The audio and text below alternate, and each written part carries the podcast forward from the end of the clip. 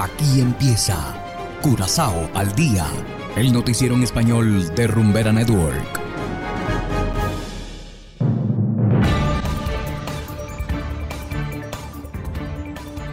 Muy buenas tardes, estimados oyentes de Rumbera Network 107.9 FM. Sean todos bienvenidos a esta emisión de Curazao al día.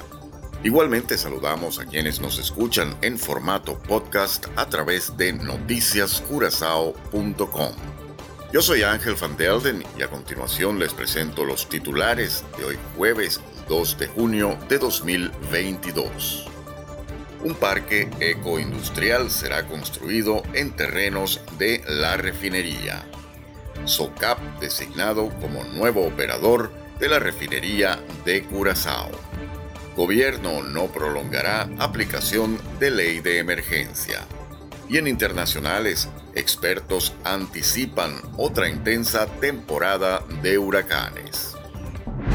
Esto es Curazao al día con Ángel Van Delden.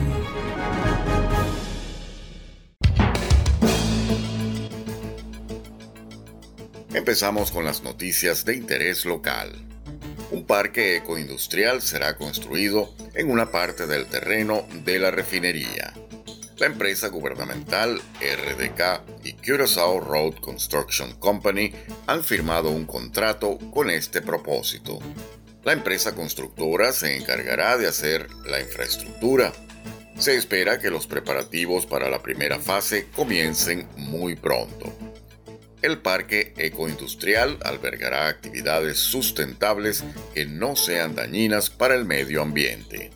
El nuevo operador de la refinería no tendrá control alguno sobre este parque ecoindustrial, ya que parte del terreno no está cubierto por el acuerdo de adquisición.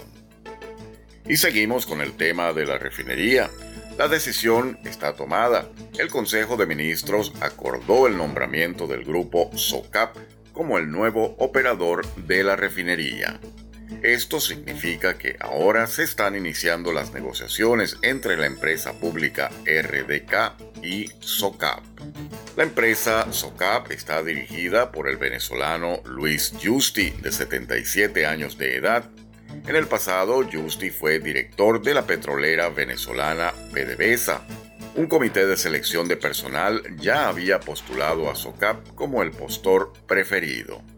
El gabinete Pisas espera que la refinería entre en funcionamiento lo antes posible y que genere más empleo para los locales. Y seguimos con las noticias. El gobierno de Curazao ha decidido no prolongar la ley de emergencia Así lo anunció el primer ministro Gilmar Pisas durante una rueda de prensa realizada el pasado martes. Además de esto, el gobierno ya no cubrirá los costos de las pruebas de COVID-19 para personas con síntomas. La ley de emergencia proporciona al gobierno el marco legal necesario para actuar rápidamente en caso de una emergencia. Con la ley de emergencia, el Poder Judicial también tiene facultades especiales para hacer cumplir las leyes y aplicar multas por violar las normas contra el COVID-19. Esta ley de emergencia expirará el próximo 5 de junio. A pesar de esto, el equipo de crisis continuará monitoreando la situación.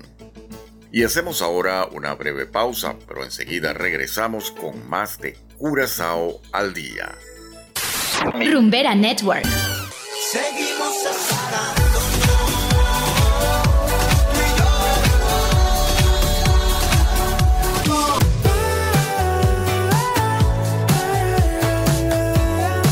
Rumbera Network Radio. Rumbera Network Radio.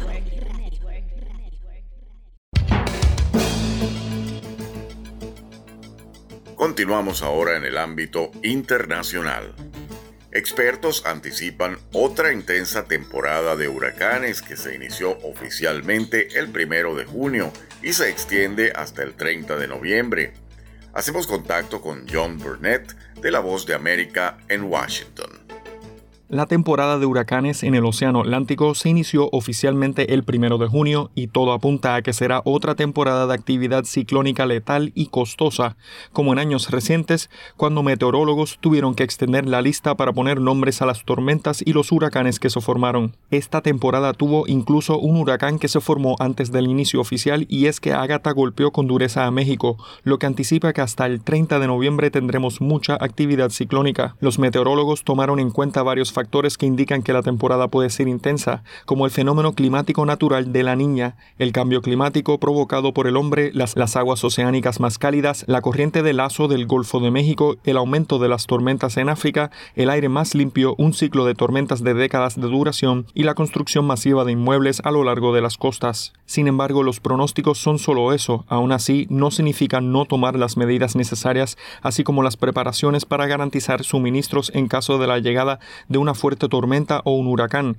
y siempre vale la pena estar preparados si vive en un área propensa a estos fenómenos, como explicó a La Voz de América el meteorólogo Tony Reines del Centro Nacional de Huracanes con sede en Miami. Nosotros no debemos usar el pronóstico de la temporada como una herramienta para decidir si nos vamos a preparar o no. En los últimos años la cantidad de tormentas ha sido mayor de lo normal. Varios huracanes de categoría 3 e incluso de mayores con vientos de al menos 179 kilómetros por hora han golpeado la Tierra en los últimos cinco años. Por recordar algunas de ellas, nombramos a Harvey, Irma, María, Florence, Michael, Iota, Grace e Aida. El año pasado, el Atlántico impuso una marca con seis temporadas consecutivas de huracanes por encima de la media, superando el antiguo récord de tres seguidas y los meteorólogos anticipan que esta será la séptima temporada.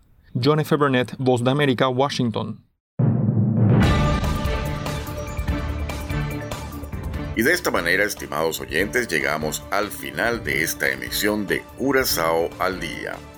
No olviden que pueden descargar la aplicación Noticias Curazao disponible totalmente gratis desde Google Play Store.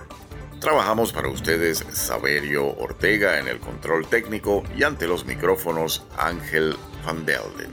Tengan todos una feliz tarde y será hasta la próxima. Aquí termina Curazao al Día, el noticiero en español de Rumbera Network, 107.9 FM.